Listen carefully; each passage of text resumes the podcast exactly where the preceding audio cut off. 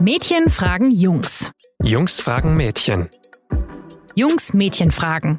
Der Podcast von jetzt.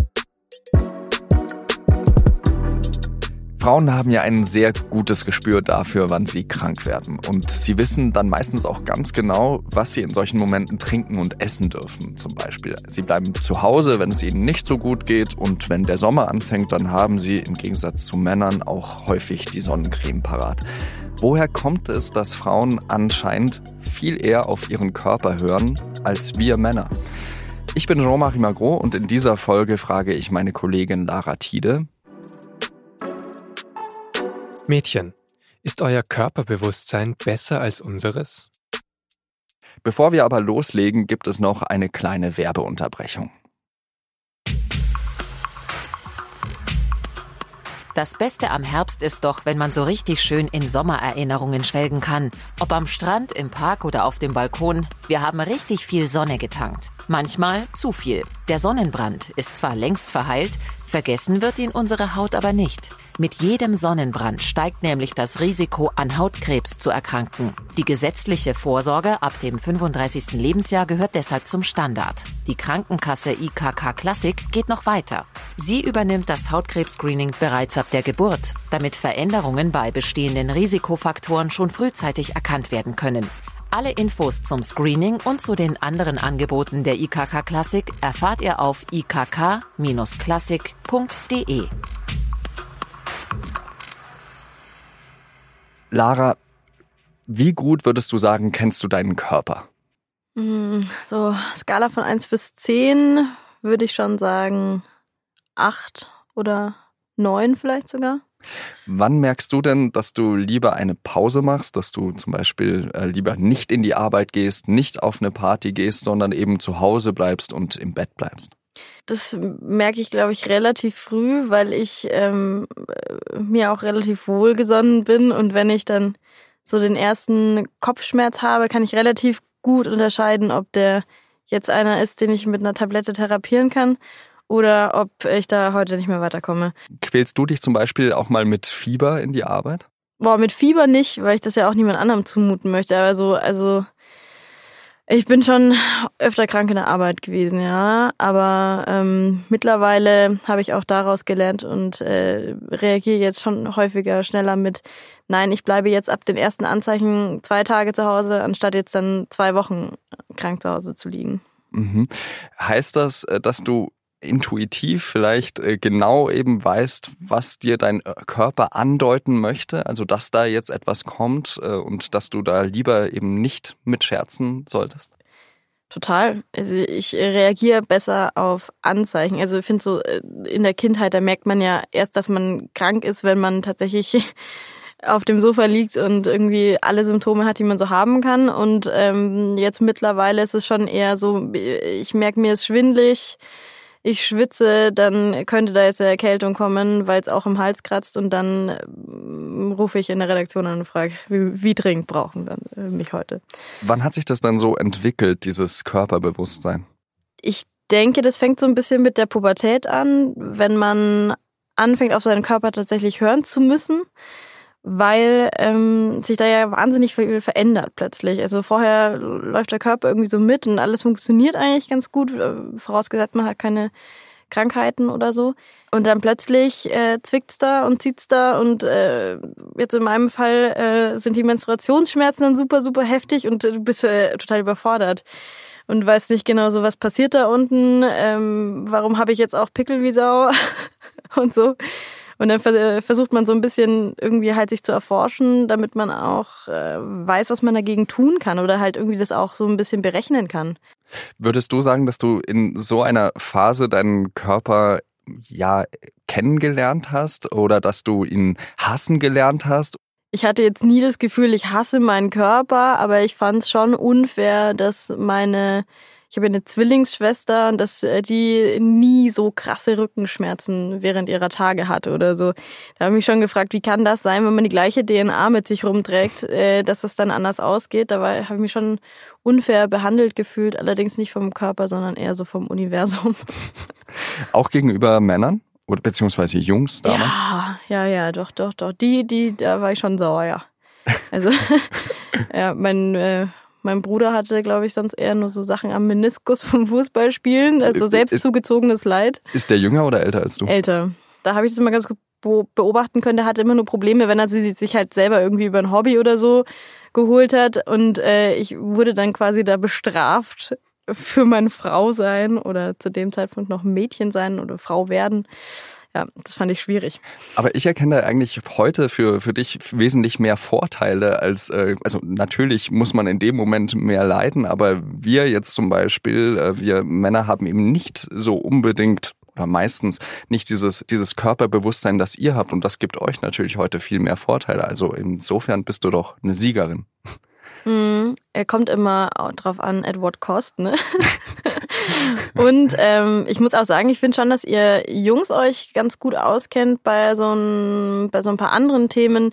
Äh, ich habe bei einem Freund von mir festgestellt, dass er zum Beispiel wahnsinnig gut weiß, welcher Muskel wo sitzt und ähm, was er dann halt tun muss, dass der, dass der wächst und so. Also ich glaube schon, dass, ähm, dass ihr schon auch so ein paar Dinge habt, die ihr vielleicht doch besser wisst als wir. Würdest du denn sagen, dass wir dass wir Männer eine Sache sehr viel schlechter machen, wenn es um Körperbewusstsein geht, als Frauen?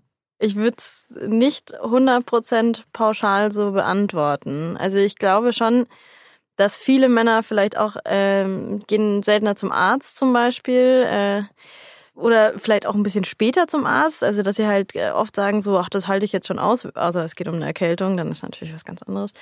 Ähm, aber sie ähm, erkennen das schon oft später oder denken halt, ich muss jetzt noch in die Arbeit gehen und so. Ähm, was dann aber dazu führt, dass sie dann im Endeffekt länger krankgeschrieben sein müssen, weil sie halt nicht so schnell reagiert haben. Das kommt vielleicht auch daher, dass äh, wir eben nicht so immense Umstellungen während der Pubertät haben, wie, wie ihr sie habt. Man, man wird halt größer, ja, aber ansonsten hatte ich überhaupt keine Schmerzen. Was bei mir vielleicht so war, war, ähm, dass bei mir erst die Füße gewachsen waren. Mit äh, 14 hatte ich Schuhgröße 44, Ach, aber ich war noch, ich aber ich war noch 1,64 Meter groß oder so. Bin, glaube ich, sogar geschrumpft von der Schuhgröße. Also jetzt trage ich 43,5 und bin 1,85. Also das, ähm, das ist vielleicht so etwas, was, was einem da auffällt, aber das war jetzt auch nicht so, dass ich mich mhm. dafür geschämt hätte. Ich glaube grundsätzlich, dass das, ähm, was du gerade erzählst, also wenn man es jetzt daran festmachen will, dann kann man ja eigentlich so ein bisschen schlussfolgern, dass ähm, Schmerzen wahrscheinlich, aber auch Risiken das sind, was einen so sensibel machen. Ja. Also warum wir Frauen so körperbewusst sind, liegt wahrscheinlich daran, dass, dass man das uns äh, schmerzlich ins, äh, ins Bewusstsein gerufen hat und mhm. ähm, dass man uns aber auch aktiv gesagt hat, ihr müsst da ein bisschen drauf hören, mhm. wenn die Blutung äh, ausbleibt äh, für zwei Monate, dann bitte einen Test machen, ihr könntet schwanger sein oder ähm, also dass man da irgendwie so ein bisschen mehr auf diese, auf den Körper hören muss, weil damit eben auch eine Lebensveränderung ja quasi kommt für den Körper. Also man könnte schwanger werden. Das Problem habt ihr im sozialen Bereich, aber das habt ihr nicht, also ihr müsst mit eurem Körper halt nicht ja. ähm, machen. Ich, ich, ich glaube auch, dass ein anderer wichtiger Punkt dabei ist, äh, dass ähm, ja so, so, so klischeehaft das klingen mag, aber ähm, bei Männern ist man halt lieber der harte Kerl als der weiche Kerl. Mhm. Das, das, war mir eben nur aufgefallen, als äh, wir zum Beispiel früher Sport zusammen angeschaut haben. Da gab es dann halt äh, Fußballer, die äh, eben trotz Verletzung gespielt haben oder bei mir waren das halt äh, Radsportler, die sich ein Schlüsselbein gebrochen haben und trotzdem eine Tour de France gefahren sind. Äh, da möchte man sich halt eher an solchen Leuten ein Beispiel nehmen, die halt angeblich Helden sind und äh, sich eben durchbeißen, egal welche Stöcke das Leben einen in, in den Weg wirft. Äh, und wenn man dann halt selbst vom Fahrrad fällt, dann möchte man halt nicht sofort das Krankenhaus aufsuchen, sondern eben derjenige sein, der, der sich eben durchbeißt, der, mhm. der eben auch so ein Held ist. Dadurch, dass du jetzt äh, mit Leistungssport argumentierst, ist es tatsächlich bei Frauen im Leistungssport ja jetzt gar nicht so wahnsinnig viel anders. Natürlich. Also auch Frauen, die Leistungssport gerne sehen, Klar. ist es wahrscheinlich das Gleiche. Ähm, aber so grundsätzlich stelle ich schon fest, dass ähm, ich mich ungern quäle. Ich, es gibt Frauen, die können sich besser quälen, aber ich äh, mag mir das nicht, nicht äh, so zumuten, ja. ist es denn so, wenn, weil ich vorhin auch das äh, Beispiel Sonnencreme genannt habe, dass ihr da vielleicht auch etwas äh, vorsorglicher auf, ähm, auf euren Körper schaut, also dem, dem wirklich ähm, was Gutes tun wollt im Vergleich eben zu, zu uns Männern, die ähm, ja im Notfall halt den Sonnenbrand riskieren? Äh, ich glaube total, dass das so ist. Also erstens Sonnencreme. Bei mir ist es jetzt nicht so der Fall, aber ich weiß, ich kann mich auf meine Freundinnen immer verlassen. Mit männlichen Freunden wird es schwierig bei der Sonnencreme. Ähm, aber was auch so andere Produkte angeht, jetzt zum Beispiel so, ähm, weiß nicht, also erstmal gesunde Ernährung ist, glaube ich, bei vielen Frauen eher ein Thema als bei Männern. Ähm, und auch so ja, so Ingwertee trinken und so, ne? Also wenn man dann so ein erstes Halskratzen hat. Aber auch, ähm, was ich total spannend finde, ist so Anti-Aging-Creme zum Beispiel. Weil viele meiner Freundinnen so mit 20, 21 mir gepredigt haben, du musst jetzt anfangen, das zu nehmen, weil es wirkt präventiv besser als nachher. Ich weiß nicht, ob das stimmt. Ich gehe davon aus, dass es nicht so ist. Ähm, aber das finde ich schon erstaunlich. Das habe ich auch bei Männern nie äh, irgendwie erlebt, dass die sich vorher Gedanken machen könnten, was jetzt was jetzt da noch passieren könnte in der Zukunft, sondern das erlebe ich tatsächlich nur bei Frauen so. Ist das tatsächlich schon immer so gewesen, also in, seit der Pubertät so gewesen, dass du ähm, ja mehr vorgesorgt hast, als, als Männer es tun würden, dass du da mehr drauf geachtet hast, äh, was, ähm, was Gutes für deinen Körper zu tun? Also ich glaube, man lernt natürlich immer zu allem was dazu. Deswegen war das früher äh, ganz bestimmt nicht so auch sowas wie, wie zum Beispiel Alkoholpausen. Ne? Ähm, das habe ich natürlich nicht bedacht. Das ähm, bedenke ich aber jetzt gerade zum Beispiel schon, dass wenn man irgendwie so eine Woche lang sehr viel, äh, zu viel getrunken hat und dann sich vielleicht auch schon die Haut irgendwie verändert. Das bilde ich mir dann ein, dass es einen Zusammenhang gibt. Und dann äh, denke ich mir schon, jetzt gibt's mal eine Woche ähm, Alkoholpause mindestens.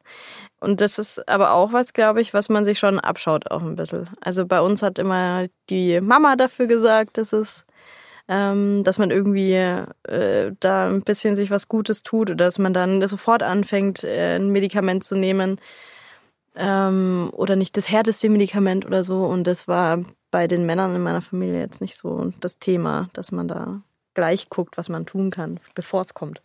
Welchen Blick habt ihr denn da, oder hast du speziell jetzt eben auf, äh, auf Männer, die da eben jetzt nicht so vorsorglich sind, die sich trotz Schmerzen äh, eben in, in die Arbeit quälen? Würdest du sagen, das sind, die sind einfach nur, ja, blöd Idioten, unvernünftig, wie auch immer. Heroisch würde ich jetzt auf jeden Fall nicht sagen. Ich bin, ähm, wenn es was Ansteckendes ist, bin ich tatsächlich sauer. Okay. ähm, das finde ich nicht nett. Da sitzen ja viele Menschen in dieser Redaktion. ähm, und ansonsten ähm, halte ich es nicht für besonders klug. So, also ich verstehe, warum man es macht. Ich habe es ja eine Zeit lang auch gemacht, aber im Grunde habe ich gelernt, dass man dann halt eigentlich das Ganze nur hinauszögert und dann auch noch verlängert. Männer sind keine Helden, haben wir gelernt, wenn sie sich durchbeißen, sondern ähm, sie riskieren sogar die Gesundheit äh, von, von anderen. Ähm, also sollte man tunlichst lassen. Ähm, ich danke dir vielmals, Lara. Ja. Und, äh, genau, wenn ihr irgendwelche Anmerkungen, Anregungen habt, dann weiß Lara ganz genau, wo ihr die hinschicken müsst. An info.jetzt.de, also per Mail. Oder äh, ihr könnt auch auf unsere Facebook-Seite oder auf Instagram eine Nachricht schicken und dann antworten wir euch und freuen uns darüber. Vielen Dank fürs Zuhören und bis zum nächsten Mal. Tschüss.